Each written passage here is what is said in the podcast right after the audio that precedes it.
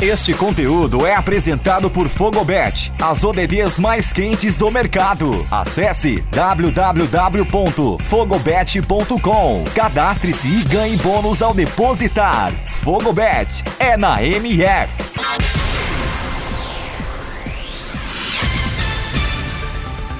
Olá, eu sou o Eduardo Couto e começa agora o Boletim MF Olímpico, com os destaques desse sábado 24 de junho nos Jogos Olímpicos de Tóquio 2020. Vem com a gente!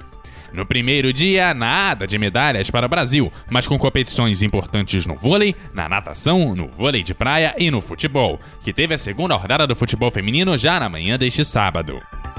No tiro esportivo, saiu a primeira medalha olímpica na distância dos 10 metros. A chinesa Yang Jian foi a primeira a conquistar o ouro em Tóquio.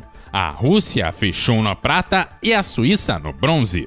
Candidata ao pódio, Natalie Mulhausen foi eliminada na primeira fase para a italiana Rosela Fimingo por 10 a 9 no tempo extra. Já o brasileiro Felipe U acabou caindo e está fora da final, ficando apenas na 32ª posição da pistola de ar na distância de 10 metros.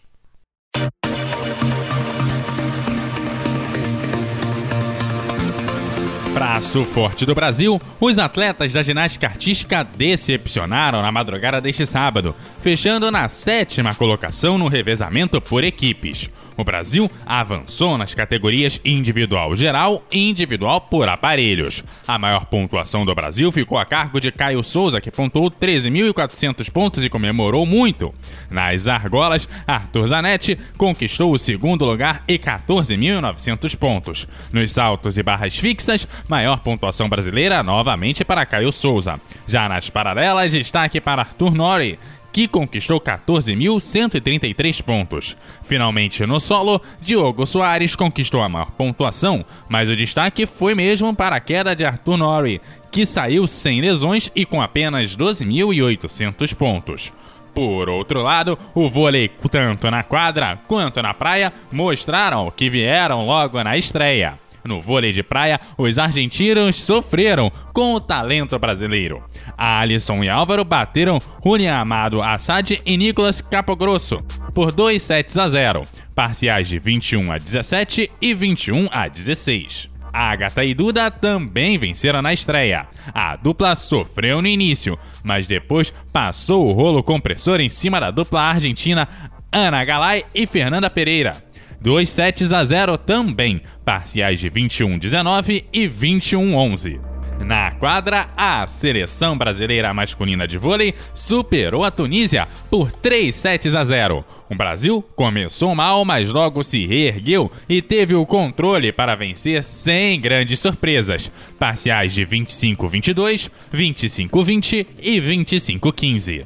Ainda na quadra, só que no handball, a seleção brasileira masculina até tentou, mas acabou levando a virada da Noruega no segundo tempo. A partida terminou 27 a 23 para os noruegueses na estreia brasileira.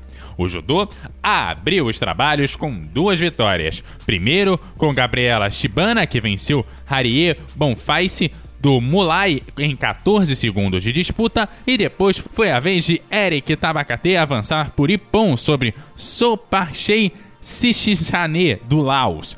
Já nas oitavas de final, ambos acabaram sendo eliminados. Gabriela acabou eliminada por Distraia Krasnitsky, do Kosovo, na categoria de até 48 quilos feminino. Já o Eric saiu da competição diante do sul-coreano Kim Won-jin, o no judô, só que a partir das quartas de final é dado o direito da repescagem.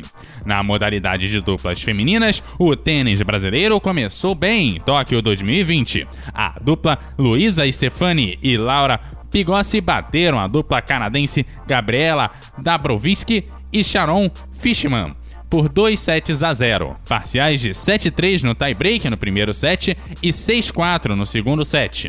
Essa foi a primeira vitória de duplas de tênis femininas em Olimpíadas desde Joana Cortez e Vanessa Menga em Sydney, lá em 2000.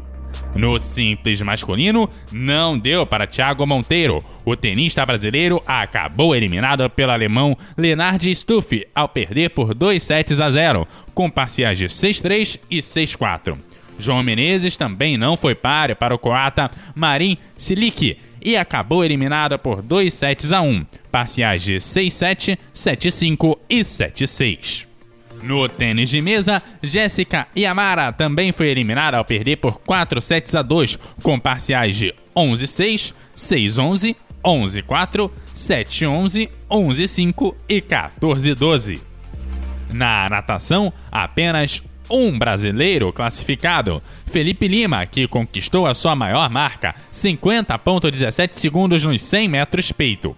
Os outros brasileiros nas disputas, Guilherme Costa nos 400 metros livres, Caio Pumputis nos 100 metros peito, Larissa Oliveira, Etienne Medeiros e Stephanie Baulucini e Gabi Roncanto, as quatro do revezamento 4 por 100 metros, foram eliminados. No tiro com arco, quebra de recordes com a Coreia do Sul superando em 28 pontos a marca que era do próprio país, chegando à pontuação de 2.032 pontos. Foi no arco a primeira medalha mexicana, no bronze no tiro de 70 metros com equipe mista, ouro para a Coreia e prata para os Países Baixos.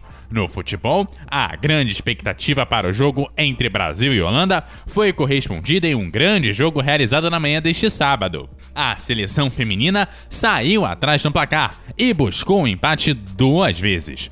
Conseguiu até virar a partida, mas não resistiu à igualdade em jogo terminado em 3 a 3. No retrospecto, o Brasil segue sem derrotas para a Holanda. Debinha, Marta e Ludmilla marcaram os gols do time brasileiro, que está em segundo lugar, empatado com quatro pontos com a própria Holanda, que lidera o grupo F no saldo de gols, conquistado na vitória contra a Zâmbia por 10 a 3.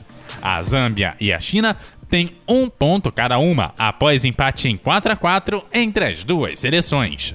No grupo E, as canadenses venceram por 2 a 1 as chilenas e a Inglaterra venceu o Japão pelo placar simples de 1 a 0. A Inglaterra lidera o grupo com 6 pontos, seguida de Canadá com 4, Japão com 1 e Chile sem nenhum ponto conquistado. No grupo G, duas goleadas dos Estados Unidos sobre a Nova Zelândia, 6 a 0, e da Suécia sobre a Austrália, 4 a 2.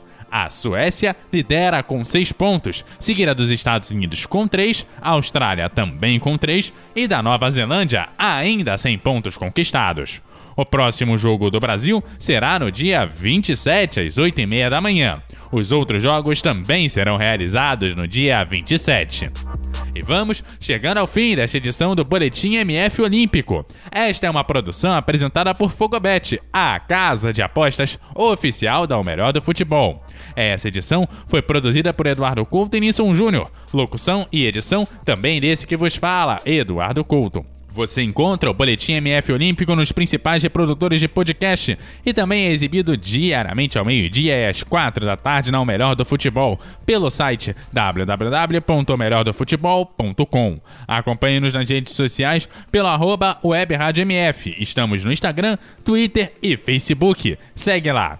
Valeu e até a próxima edição!